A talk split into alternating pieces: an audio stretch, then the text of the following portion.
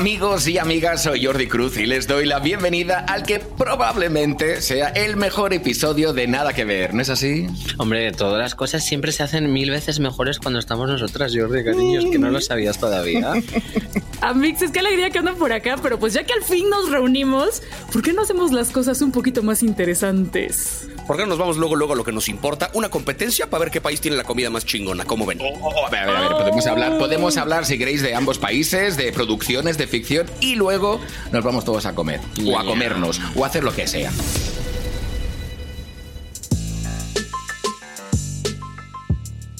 Hola, hola, hola, somos Javier Ibarreche y Plaqueta y hoy nos acompañan nuestros primos podcastiles, podcasteros, podcasteantes, podcastosos, Jordi Cruz y Samantha Hudson de Sigues ahí, el podcast oficial de Netflix en España. ¡Woo! Muy buenas. Bonjour. ¿Qué, qué, qué de nombres? Podcasteros, podcasteros. O sea, yo me quedo loco, ¿eh? Muy bien hilado eso. Aplicando la de la micha con los 17 sinónimos de, de cada cosa. Y para celebrar, ¿por qué no esta reunión ilustre de- del podcast? Eh, vamos a hablar de lo que hace único a cada país. Sus clichés, sus realidades, los estereotipos conocidos a nivel mundial y esas producciones de las que estamos orgullosos a pesar de que no tuvimos nada que ver. Ah, metí el título, bono navideño, muy bien. Ah, ¿viste lo que hice ahí? Pues, ¿qué les parece si empezamos hablando sobre un tema que nos persiguió sobre todo en nuestras infancias y adolescencias, que fue el doblaje de cada uno de bueno, nuestros países o regiones? Y yo digo que ya que nosotros tenemos que leer las traducciones de libros en España, de, de España ya para, para aprender nuevos términos y nuevos verbos, como flipar, pues a ustedes les toca la, ahora escuchar las- los doblajes de Latinoamérica de las series. Claro, pues estupendo. A mí me gusta mucho. Hay mucho hate con los doblajes Sí. latinos. A mí eso me parece cuanto menos racista. Me divierte un montón. Estamos contándonos historias macabras de humanos y en la mañana yo preparo los tamales. No sabía que flipar, claro, de ser española y ya está. Es flipar España. es pa- fli- eh, flipar es, o sea, punto para España. Flipar es punto para Sí, España. sí, Sí, Y es una nosotros palabra no flipamos. No ¿Sabes tenemos de- el equivalente, pero sí es una palabra bien útil. Porque a veces De- uno flipa, a veces uno de flipa. hecho, ni siquiera es eh, eh, eh, eh, española ibérica, creo que es del, del caló, del, del, del dialecto ¿Del gitano. gitano? ¿Ah, Sí, sí, sí, Tú sí. lo flipas, tú lo flipas. Claro, Ah, no que- lo sabía. creo que es eso. Ah. Pues a ver, Samantha y yo somos de generaciones distintas. Yo soy bastante mayora. Entonces, claro, yo nací en el 76. Entonces, yo el doblaje que recibía desde, o sea, por ejemplo, las películas de, de dibujos animados, era un, como un castellano dulce, ¿no? Que era Escucha Flounder, ¿no? Era toda esa movida que... Pero ese es el mixto. ese es el mixto. o Ese sea, es el mixto, porque estaba el doblaje latinoamericano y luego estaba el castellano y luego había un megamix que es el que el más famoso es el de la sirenita, que era chulísimo porque tenía unos dejes así, como que pronunciaba muy bien las S. ¿Quieres un Lucen, papo? Sí, Tengo oye, 20. Tin- Bueno, la, la haces fatal, Jordi. Luego hay esta noción de que existe un doblaje como, eh, como neutral, le llaman. O sea, porque acá en México luego nos llegan películas y tú ponías un DVD de una película y te parecía, ¿lo quieres en español latino, en español de España o en español neutral? Le Ese- llamaban. ese era, es. era como con un, eran los actores del doblaje mexicano, pero con ciertas palabras acomodadas como de manera más universal que todo el mundo pudiera entenderlas. Pero es curioso porque ese doblaje neutral, nadie habla así en el mundo. O sea, no, no sé qué tan neutral era porque nadie usa esos términos. Entonces, Es que ese era como el de la mayoría de películas de dibujos animados, pero he de decirte que el doblaje castellano eh, tampoco nadie habla así, porque en- a mí me, me gusta. Yo he de decir que no tendría ni el. eh, nada de personalidad de no ser por el doblaje en castellano porque me he criado todo el rato viendo las películas de petardas rubias dobladas al castellano entonces claro toda mi personalidad y mi carácter está conformado en torno a esa manera de hablar que nadie utiliza Claro. es como que hablan así todo el rato Sí, todo se acentúa. Sí, es, es increíble, pero igualmente nadie habla así. Y lo que me Es ocurre verdad. con el doblaje del español latino es que sí que la gente habla así. Entonces No. me parece. No, No, tampoco. creo que sí tenemos palabras y expresiones como cielos, esto es terrible, sujétense. Nadie dice sujétense. O al pasto le dicen césped. ¿Qué? Ya, ¿en serio? Oye, Ajá. pero. eh, y. Eh, me surge una pregunta. ¿Habrá palabras y expresiones que luego la gente coja del, del doblaje? Porque el- yo creo que el sujetense en castellano sería como a- agárrense. Agárrense todos. No, agar- Sí, agárrense. agárrate. Agarraos. Agarraos todos. Pero sí, es extraño. Sí. Yo creo que hay muchas palabras que utilizamos que en realidad nadie las había utilizado jamás en la vida, pero a base de verlas en las películas y en las series, de repente las incorporas a tu lenguaje. Adiós, Katie. ¿Te apetece ir al campamento? Sí que es cierto que cuando haces doblaje, que yo he tenido experiencia en España, el director te pide, ¿no? Que le pongas intención, porque tiene, tienes que hacerlo como más para que transmita, ¿no? Y para que traspase. Pero sí que es cierto que le dices Amanda que a veces hay ficciones de que me des el bolso. Entonces es como de, pues, simplemente, o sea, es como de, es- parece que se estén jugando la vida y es darle el bolso directamente, ¿no? Es increíble. Bueno, a ver, hay que alimentar un poco la ciencia ficción. A mí me parece fenomenal que la gente imposte su manera de hablar. Yo creo que hay que impostarlo todo en la Tú- vida. Tú lo haces todo. al día a día y es genial. Efectivamente, sí. De hecho, yo tengo como palabras clave o frases hechas y las voy intercambiando, depende del contexto. Y me gusta mucho hablar como si viviera en el siglo X o si fuera una señora de las de antes. Oye, yo, me quiero entregar una pregunta, ¿eh? Porque esto no lo sabía yo. En México eh, eh, también siempre todo ha estado doblado. Todo lo que viene de forma inter- internacional ha estado doblado como en España. Es muy común que, o sea, aquí siempre va a existir la opción de ver la película como en su idioma original y con subtítulos, Ah. pero en el cine, sobre todo, cuando se trata de una película animada, una película infantil, la gran mayoría de las salas de cine la van a pasar con el doblaje mexicano. La Y gran las, las que no son de animación, las, la- en, lo- en los, o sea, es que nosotros tenemos como cines concretos de películas. Sí, eh, muy pocos. Sí, acá depende original. porque como hay muchas películas que, que de repente, o sea, sobre todo cuando son para público más adulto y no son películas a las que les van a dar todas las salas de cine como son las películas de superhéroes, por ejemplo, Ajá. siempre hay como la, la mayoría van a estar a lo mejor en el idioma original, porque saben que mucha gente público adulto no va a querer ir a verla con doblaje, pero es un problema porque también hay mucha gente que el cine que consume lo consume con doblaje, no lo consume con la traducción porque no conoce el idioma, porque no alcanza a leer los subtítulos. Hay todo un tema ahorita, de hecho, de que ya por ley, de algún modo, tiene que existir la opción de que la película esté también en doblaje. Sin, Sí, no- pero- sin, sin quitar la opción de que esté en el idioma original, pero ya por ley tiene que estar todo, todo doblado también al español. Sí, pero hasta ahora ha sido un shock cultural para las personas mexicanas que visitamos Europa que Ujú. en España y en otros países estén dobladas. En España Todo, no es tan todo. grave, pero ¿qué, tan en Ale- ¿qué tal en Alemania? Ya. Mm, Sí. Ya, ya, ya, total, debería- total. deberíais haber invitado a, alguien alemán. Die Y luego hay que hacer la reunión internacional así de podcast y que nadie se entienda. O sea, solamente vamos a gritarnos en nuestro idioma un ratito. Cada quien Ya, ya. ¿Cuál, cuál creéis que es el mejor idioma para gritar? Yo creo el, ale- el alemán yo creo que es, es muy chulo gritar en general, pero le- Es que el alemán no sabes si estás gritando, mejor te están diciendo una palabra a mí me parece muy bonito. Me parece precioso Sí. el alemán. Sí, porque a mí me gusta que la gente me grite. Me pasa, por ejemplo, cuando voy al gimnasio, si la monitora no es borde y me insulta, No siento que va. no estoy haciendo ejercicio. Entonces me gusta que la que me y cuando veo a alguien que me está, aunque sea algo muy bueno, en plan te quiero cariño, Que te digan gritando. que ¡Que te quiero, joder! que suena agresivo, Claro. sí, Mm. eh, te necesito eso. Por eso me gustan los, le- los eh, idiomas latinos. En plan, el Son- tienen el una cosa muy dulce. Aquí en México la cosa de decirle a todo chiquito, ¿no? De por favorcito, Ay. ahorita, nos vemos en un ratito. Eso es muy bonito. A mí me Ah, parece muy lindo Sí, esto de a mí, suavizar a mí el eso me suena con- pasivo-agresivo, he de decirte. ¿eh? Suavizar el madrazo con un, con un diminutivo, así. Oigan, ¿y ustedes después suena- de, a ustedes después de ver una- un, un contenido mexicano se les pegan algunas frases, algunas Total. expresiones? Sí, Porque aquí total, pasa mucho total. que, bueno, los futbolistas se van, los futbolistas mexicanos se van tantito a, a jugar a España y ya regresan así de, joder, tío, tenéis un morro. Y yo, ¿de dónde está el morro o qué? O sea, ¿qué? ¿De qué estás hablando? Claro, qué Ya. chulo. Y Ya, a mí claro me- que hay una, siempre hay una eterna confusión con la palabra coger. Ah, Hombre, te diré, te diré, es que eso es, mira, yo, yo, yo grabé un programa aquí en España que se llama Art Attack, que ahí también lo tuvisteis en México, y mi versión se emitió en México durante unos cuantos años. Pasa que se, se dobló, porque yo todo el rato estaba diciendo, coge una cartulina, coge el celo, Claro. coge un lápiz. A mí, eso- a mí mi abuelo, Claro. mi, mi abuelo sí me regañaba cuando yo decía agarrar. Mi abuelo eh, nació, en, nació en España y me regañaba porque los humanos no tenemos garras. Tú coges Eso, las cosas. eso, y yo sí, abuelo, pero estás en México. agarrar, No voy a coger el pastel. O sea, Hombre, coger la cartulina a mí me parece un planazo, la verdad. Hombre, o sea, hay seguro el agujero que Sí, que llega la cartulina. Hay que ser disfortunado. Y del material, porque hay materiales muy ásperos. La verdad, a mí se me pegaba porque yo veía muchos realities eh, eh, sobre todo uno que se llamaba Super Shore, Ay, que era, sí. era la mezcla de todos los shorts. todo ahí. Entonces estaba Letra Lamborghini que hablaba en italiano. Había creo que un chico portugués o algo así, pero bueno, nadie le prestaba mucha atención.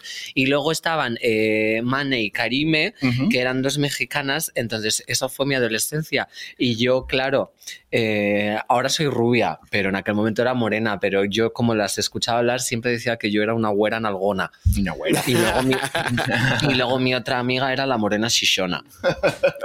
Entonces se me, se me pegaban Claro, esas eh, expresiones. es que aquí en España, según lo que hayamos, con lo que hayamos, que- yo por ejemplo, yo crecí con agujetas de color de rosa, que para mí es lo más máximo de lo máximo de lo máximo. ¿Qué es eso? Agujetas de color de rosa, una serie mexicana, no era mexicana, ¿no? Una ¿O no? telenovela, sí, Una claro. telenovela, sí, sí, sí, sí. Y acá, acá nosotros eh, de- sí tuvimos algunos contenidos españoles en la televisión. Para los más mayores estaba la familia Telerín, que por cierto volvió Ah. con película de Netflix, Cleo y Cooking, para pues que, que no se pierda esta bonita tradición, ¿no? ¡Hala! El póster de la obra del cole de Maripi. Es increíble. Y lo que más recuerdo es el gran juego de la Oca con Ah, Emilio Aragón. Mi sí. crush máximo de la pubertad. Es que qué pedo, era guapísimo. Esa madre Sí. fue universal, además. Yo sí era de todos los domingos, se veía en casa de mi familia. También siempre, siempre, siempre. En España también fue un boom, ¿eh? el juego de la Oca. Ese Los- programa jugaban a la Oca en directo. Sí, no, bueno, no era en directo, era grabado, claro, tú no lo viste. ¿Jugaban programa, a la tú No habías ni nacido, me parece. Jugaba- había un, progra- un programa de Era, jugar a la era- Oca. era el, el tablero del juego de la Oca gigante, Mentira. entonces iban tirando un dado, estaba Emilio Aragón, Lidia. Bosch, que estaban ahí, bueno, y otra presentadora, y jugaban y había uno ¿A que la Oca? de- a la Oca, sí, sí, sí.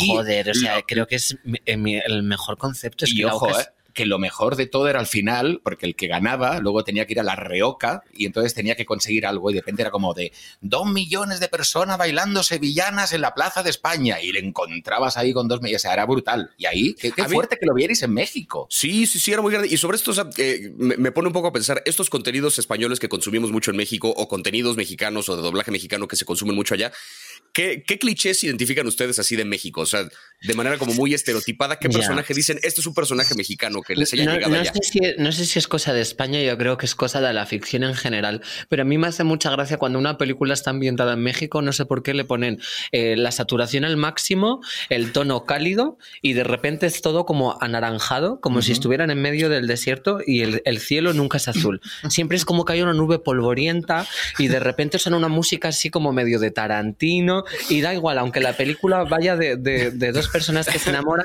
siempre es todo como que narcotraficantes, ¿no? Anda. Cosas sórdidas. Ya empezamos. México siempre en las películas es naranja. Claro. Y eso me- a mí me da... Y es verdad que es lo- verdad. lo hacen todo el rato. ¿Sabes qué pasa? Que yo creo que aquí en España, eh, al final lo que nos ha llegado de México, y por desgracia creo yo, ha sido siempre lo que vosotros, telenovelas, ¿no? O este contenido que de repente está como muy... Re... Y de repente nos llega, y tu mamá también, una peli fantástica en el que yo no me enteraba de nada durante toda la película, porque los dos personajes hablaban a una velocidad que yo era incapaz de entender lo que estaban diciendo y decías, pero ¿qué hablan distinto? Yo creo que claro, en las telenovelas a lo mejor lo hacían de una forma como más pausada para que llegase a todos sitios. O a lo mejor hablaban lento para que nos enterásemos de la trama. Entonces, Eso sí es cierto. Yo en algún momento estuve eh, durante como semana y media en una escuela de actuación perteneciente a una de las televisoras locales mexicanas que hacen telenovelas y sí había para quienes eran extranjeros unas clases de neutralización del acento, le llamaban, que era como para pronunciar las cosas medio con acento mexicano, pero todos los guiones estaba todo escrito con, con los términos lo más Claro. universal que se pudiera, justamente porque de donde viene mucho dinero es de exportar estas telenovelas a otros países de habla hispana incluyendo España y del resto de Latinoamérica. Entonces, sí es una forma como muy peculiar de hablar. O sea, hay una forma telenovelesca de hablar. O sea, que lo Total. tenemos como muy identificado, que no es la forma en la que habla uno en la vida, en la vida cotidiana. Claro, bueno, yo creo que eso es el equivalente al doblaje que hacen en los animes en Japón, que nadie habla así en Japón, creo. Tampoco he ido nunca a Japón, pero yo la verdad es que no es, es como es- ese tono tan No sé. kawaii, medio hentai, chulísimo, que también es el equivalente a los doblajes castellanos aquí, que ya hemos dicho que nadie habla así. Pero sí, tal vez la telenovela sea el, el punto donde converge, Sí. ¿no? La España latina con la España castellana. Y ojo, que hemos tenido telenovelas de tantos lugares de Latinoamérica que yo creo que también hay más de una mujer, más de un hombre y más de una persona que se ha vuelto un poquito loco de decir, ¿y este acento de qué es? ¿Es colombiano? ¿Es Sí. español? ¿Es venezolano? O sea, ¿es mexicano? No sabemos dónde viene. Eh, Oigan, y hablando de las expectativas contra las realidades, o sea, lo que nos presenta la televisión contra lo que realmente se vive, ¿Cómo ven la comparación entre rebelde y élite? ¿Qué se acerca más a cómo se vive la preparatoria en Os nuestros comemos- países? os comemos la tostada. O sea, élite. eh, ¿Cuánta gente muere en Rebelde? O sea, Tienes razón, sí estuviste muy cool. La banda estuvo de la chingada, pero tú estuviste muy bien.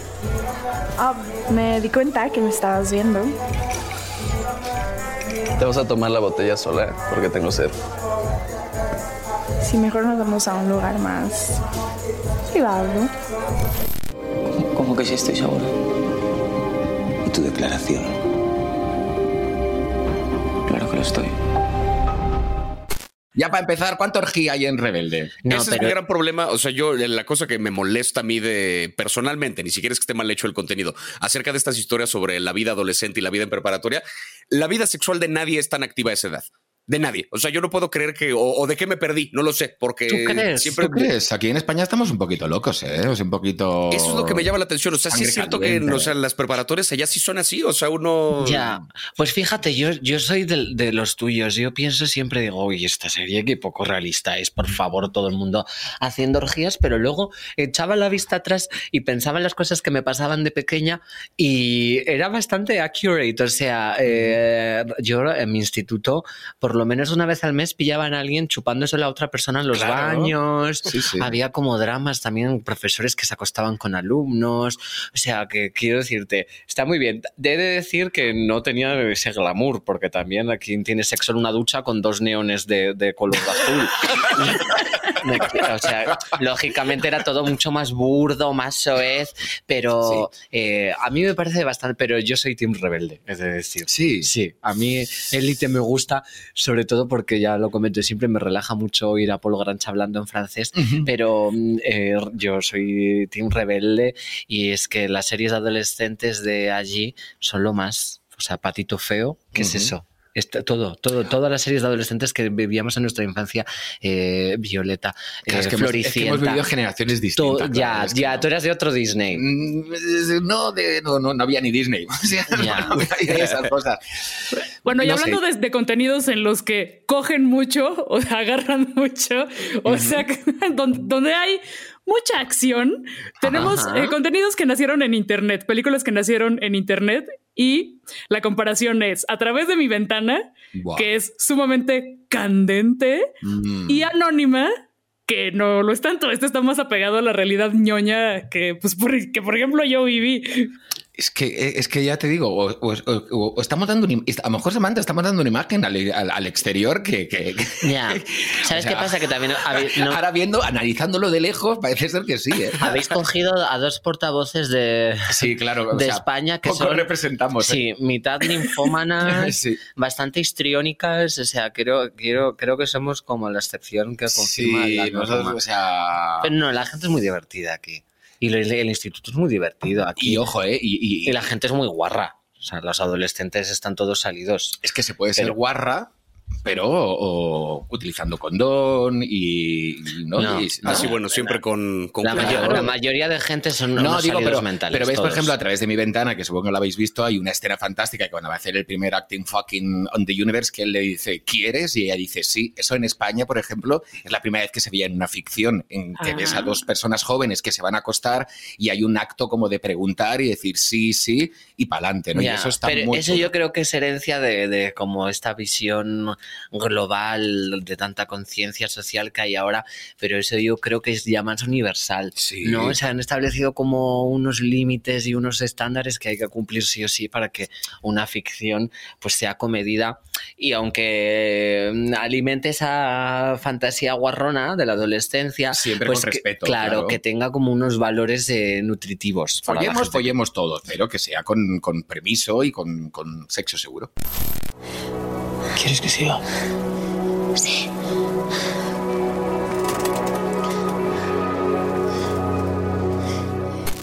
Oigan, por cierto, Ralph, el protagonista de Anónima, es TikToker y yo les quiero preguntar que aquí Javier también es TikToker. ¿En qué tipo de película lo verían? ¿En qué tipo de película se lo imaginan? ¿Qué papel le va a dar el tío Netflix? ¿A quién? ¿A Ralph o a mí? No, a ti. No, no, a Ah. ti, a ti, Javi. Mm. Ya, Pues yo lo veo. ¿qué lo ves? Yo lo veo en el juego del calamar, ¿eh? O sea, imagínate. sí. Uy, yo lo veo en el juego del calamar. Claro, como de repente, o sea, uno que viene de fuera. Ya. ¿Qué te quiero decir? Uno que viene de fuera. Un pobre Y- turista que se perdió en Corea ese día. y- Ya, ya, ya. Claro. A mí me captarían tanto para el juego del calamar Hombre. porque siempre digo que si a lo mejor viene un, un mozo a ofrecerme un bar de cachimba y, y le diría que sí, pues imagínate, claro, si viene un señor con un maletín y esas máscaras tan chulas, ¿quieres participar en un juego? Yo diría que sí, claro. Claro. Ahí estaría. ¿Vosotros creéis que moriríais pronto en el juego del calamar? Yo creo que fijo, a mí me matan la primera. Yo estoy seguro que o pierdo en el primer juego o me mata en la noche el del tatuaje en la cara. O sea, estoy seguro, yo no, yo no llegaré al final de, de ese Tienes juego. pinta de sádico, la verdad. Claro, por eso. ¿En serio? Sí, No, es, la, es la yo- pin- no, es la pinta del, del que es súper buenín, que entra en la serie con cara de buenín y al final acabas con toda la cara manchada de sangre, con todos, todos Sí. muertos y tú sobreviviendo a la masacre. Sí, Puede tienes ser, pinta eh, de ser. sacar ojos, vísceras, todo. Es que, claro. ¿Tú ah, te has preguntado? Hombre, pelo, pelo recogido y barba siempre es Claro. Eso es una norma universal. Eso es de, ah, es de villano, ok. Mira. Hombre, te diré. Hay otros dos contenidos que tienen un paralelo, quizá no tan directo, pero que parte tiene que ver un poco con la representación LGBTIQ, eh, que son Las Chicas del Cable y La Casa de las Flores, que son como dos series que aparte sucedieron al mismo tiempo y que también se volvieron bastante populares a nivel mundial fuera de sus propios países. Este, ¿Cómo ven estas dos? Las Ah, chicas del cable. ¿Paralelismos? Mm, Hay no como una cosa, ¿eh? es muy, o Sí, sea, aquí ya lo estamos elemento- forzando un poquito la comparación, pero mira, Sí, está... me- eh, No, no, te entiendo que las chicas de clave, aparte yo creo que hasta tiene un poquito más de importancia porque es una época en la que aún, o sea, ahora es fácil a lo mejor hacer un contenido, ¿no? Pero en esa época que... Las chicas del cable es porque había lesbianas, ¿no? Sí, Claro, y después hay un hombre trans, que no es tan común ver a hombres trans en, en la pantalla. Ya. Pero bueno, yo creo que la Casa de las Flores se come con patatas a las chicas del cable en representación LGTBTQI y lo demás. ¿Tú crees? Sí, hombre. O sea, desde la primera escena ya, yo creo, o sea, que ya... Yo es que no estoy ni a favor ni de la una ni de la otra. Para mí la serie más LGBT que está en Netflix es Bob Esponja. Sí, la más pues- pacheca, la más fumada y la más queer. La más queer, claro. de- a- que es Ay, que no, Headstoppers, o sea, No, no, ay, por no, favor, no, es la no. cosa más bonita del universo No, no, ahora. sí, Heartstopper es sí. lindísima, No, pero no, va no. más hacia una cosa eh, más adolescente, más como bonito el, el cariño. Bob Esponja así. eh, y Bob Esponja la- además tienen todas las películas que es yo creo que es de los pocos contenidos fíjate que trabajo para Netflix pero es- creo que es de los pocos contenidos de Netflix que he visto íntegros o sea ¿cómo es esa escena? ¿habéis visto Bob Esponja la película? La- las- No. pues hay una escena en la que no es Arnold Schwarzenegger ¿cómo se llama el otro? Que, David Hasselhoff. David Hasselhoff, ya la- lo. Colchoneta. Claro, sale David Hasselhoff eh, y se pone a Bob Esponja y a Patricio, que claramente son una pareja homosexual, se la pone en las tetas, David Hasselhoff, y les empuja, apretando sus pezones, los pectorales, les empuja hacia fondo de bikini. ¿Me puedes decir eh, qué competencia? gay que eso. ¿Qué competencia? Esto es lo más queer que se ha hecho jamás en la pantalla, más que todas las series que estamos hablando. Te quiero, amiga. Sí, directamente. Me has ganado. Bob No tengo nada que discutirle. Claro, ese ya está. Sí. Mierda, chicas del cable, la casa de las flores. Sí, Bob que por Esponja. cierto, Bob Esponja, el doblaje alemán es sensacional. Ah. No me preguntes Nunca he visto por qué Bob he visto Esponja en alemán. Historias. Todos a desconectar del podcast y a escuchar Bob Esponja en alemán. Has creado un hype en estos momentos. que- Es chulísimo, es chulísimo, de verdad, y se, se les entiende muy bien. Sí, Ah. porque es de- de- no sé, deben. Hay algo ahí que yo les entiendo perfectamente. En fin. Alles klar, Kinder? Geht das nicht lauter? Aye, aye, Captain! Oh! Wer wohnt denn noch an das ganz tiefe Meer? SpongeBob Schwammkopf! Saugstachel gelb und hohl ist und zwar sehr. SpongeBob Schwammkopf! Wenn der Sinn nach Pazifisch im Blödsinn euch steht, SpongeBob Schwammkopf! dann schwingt euch an Deck und kommt ja nicht zu spät. SpongeBob Und alle! SpongeBob Schwammkopf, SpongeBob Schwammkopf, SpongeBob Schwammkopf, SpongeBob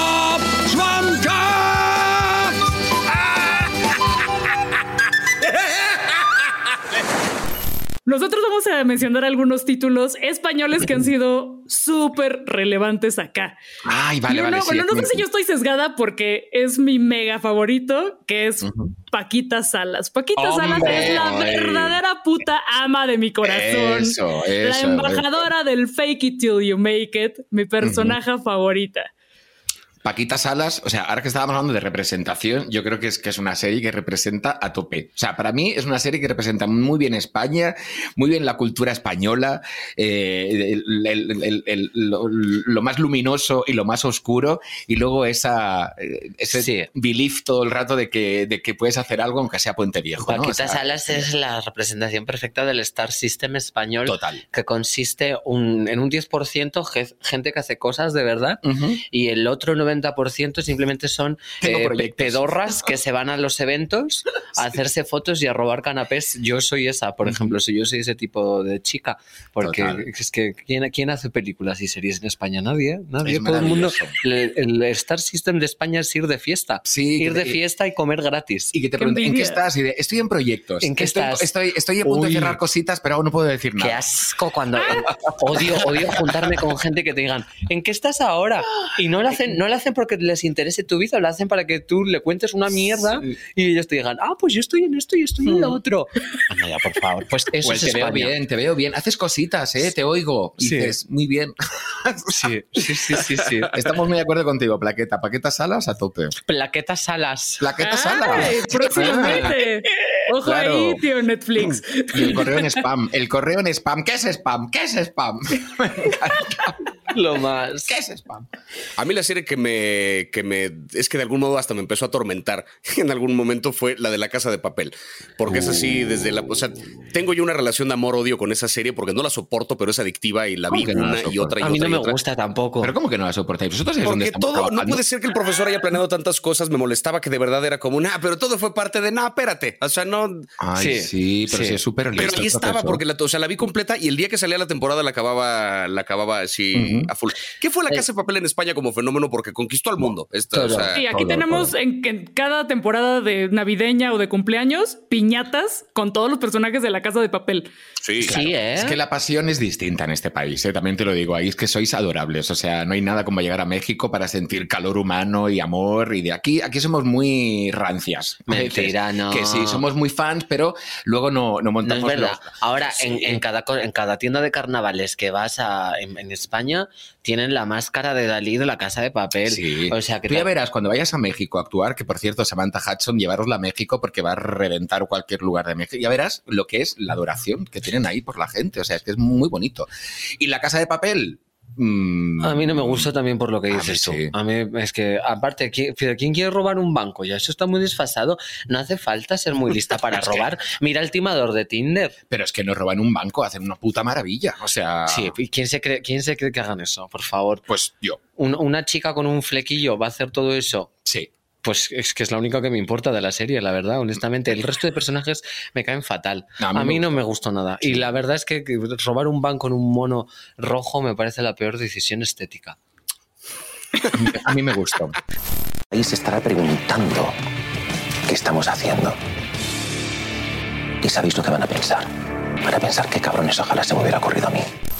Oigan, una mejor decisión es siempre comer tacos. Entonces, les quiero preguntar cómo han visto los contenidos de comida mexicana como Divina Gula o Crónicas del Taco desde allá. Es que este es mi guilty pleasure a mí de Netflix, son los programas de cocina. Los programas de cocina, mira, aquí Chef. estamos de acuerdo. Table Chef, por ejemplo, para mí es una maravilla. Y luego a partir de ahí, Niquelao, eh, todos estos casos, o sea, todos. Y, y cuando hacen esos, hay, hay uno que de repente tienen que hacer como cosas fantásticas, im- imposibles de, de- de comer, porque son gigantes.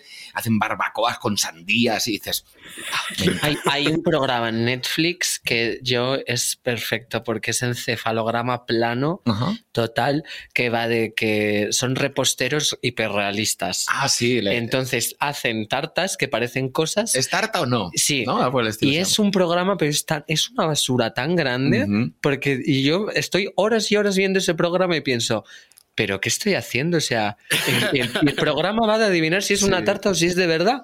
Total. Y sin embargo, ahí estoy, Edicta, que yo no sé si esto es lo más gastronómico y culinario No, está brutal. que se puede ver en Netflix, pero es, es muy la es todo- toda una tendencia de, de videos en TikTok y así de gente nada más como Sí, agarrando claro. un objeto cotidiano y es pastel y nada más o sea, Claro. gente tratando Yo- de cortar cosas de su ¿De casa. dónde salen? Porque quiero decirte, ¿y cómo es posible que hagas un programa? que además tiene- creo que tiene más de una temporada.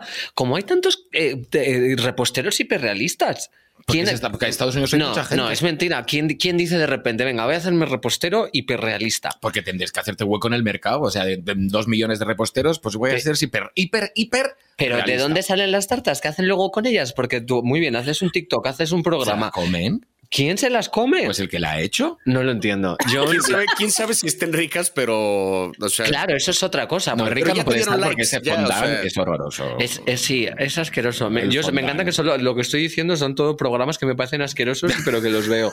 Es, es- es muy, muy rollo. No, pero yo es. ¿De dónde están esas tartas? Quiero ver las tartas. ¿Dónde están todas ¿Dónde está? las A lo mejor tartas? las tienen por aquí escondidas. A lo mejor las tienen aquí en las, en las oficinas. Netflix y de Millonaria parte 2 de qué se hace con lo que sobra de pastel de todos estos programas. Sí, Es verdad. Deberían Nada más un programa de ver a la gente probándole y diciendo, ah, el chile ni está tan rica. Y ya. Sí, Así, estaría bien eso, ¿eh? Todo el equipo comiéndose las tartas del programa. Me encantaría. El making of. oh, claro, yo, es que me lo imagino así. Bienvenidos a... ¡Es una tarta! No sé si estén de acuerdo en que el encuentro más hermoso entre México y España en Netflix es el personaje de Luisito Rey de Oscar Jaenada Oh. en Oh. Luis Miguel. Ahí Ay. eso ya es como que resume esa, esa pasión. Bueno, es que es brutal. Es que eso es brutal. Esa serie es brutal y te engancha y el papel de Oscar es que lo hace. O sea, el que pacha Miki aquí se transformó en una coletilla que utilizaba bastante gente. Y aparte Acá igual. fue- Sí, sí, sí. ¿Qué Tú no. gente? No, porque mi gente, no la tuya. Ya, ya. Acá también porque además, eh, justo, y hablando hace rato de telenovelas, ese personaje como que fue el nuevo gran villano de telenovela que regresó aquí en el siglo XXI y en los servicios de streaming para que nos tenía todos domingo en la noche viendo el estreno del nuevo capítulo Es de esa que- serie. La primera temporada fue un fenómeno imposible. Brutal. Así que Lo por que eso, leí. gracias, gracias España por Luisito Rey. Gracias por Oscar Jaenada, qué gran actor. Más bien. Sí, sí. Más por Oscar que por Luisito. ¿eh? Luisito digo. Bueno, pues hemos llegado al final de este crossover único histórico que esperamos que hayan disfrutado tanto como nosotros. Y muchas gracias otra vez, este Jordi y Samantha, por cruzarse a este lado del charco a través, de, a través del podcast. Eh, ¿Creen que podamos darnos una vuelta por sigues ahí en algún momento? ¿Creen que se arme ese, ese encuentro? ¿Nos vamos al otro lado? Cuando Pues ponéis, sí, queráis. claro, la aparte tenemos un pantallón gigante. Podéis aparecer ahí en, en- Sí. en diferido. En una pantalla Uy. muy grande que no utilizamos en absoluto. Claro. Ponemos cuatro tonterías así ochenteras. Sí. Que yo, ¿Quién ha diseñado eso? ¿Pero de qué queréis hablar? Os- de- de- lanzar un tema. ¿De qué os gustaría hablar? Queremos De- hablar de por qué Samantha Hudson se mete absolutamente con todo lo que trabaja. Yo le quiero rascar, yo le quiero rascar más esa parte de Bob Esponja haciendo la serie más este Hoy yo, mira, representativa y lo quiero ver en alemán. O sea, yo quiero un capítulo es que entero de tienes que ver. Bob Esponja en alemán, es que es sensacional. Y además me gusta porque si le das la vuelta a los personajes, todos parecen un pene. En fin. Os esperamos en Sigues ahí. Es es así. Esto es así. Ya, listo. Pues ya nos vamos, pero no olviden pasar por la cuenta de Netflix MX para recomendar series españolas, películas mexicanas y por supuesto compartir memes de doblaje. Y recuerden que todos los episodios de Nada que ver y sigues ahí se pueden escuchar gratis en Spotify. Nosotros somos Javier el Yogurín Ibarreche y vuestra colega a la que a veces se le va la olla, Plaqueta. Y esto fue Nada que ver, un podcast de Netflix producido por el equipo de posta que mola mogollón. Gracias por escucharnos. Hoy. Miki, esto está cojonudo, tú. Esto, esto va a ser un éxito.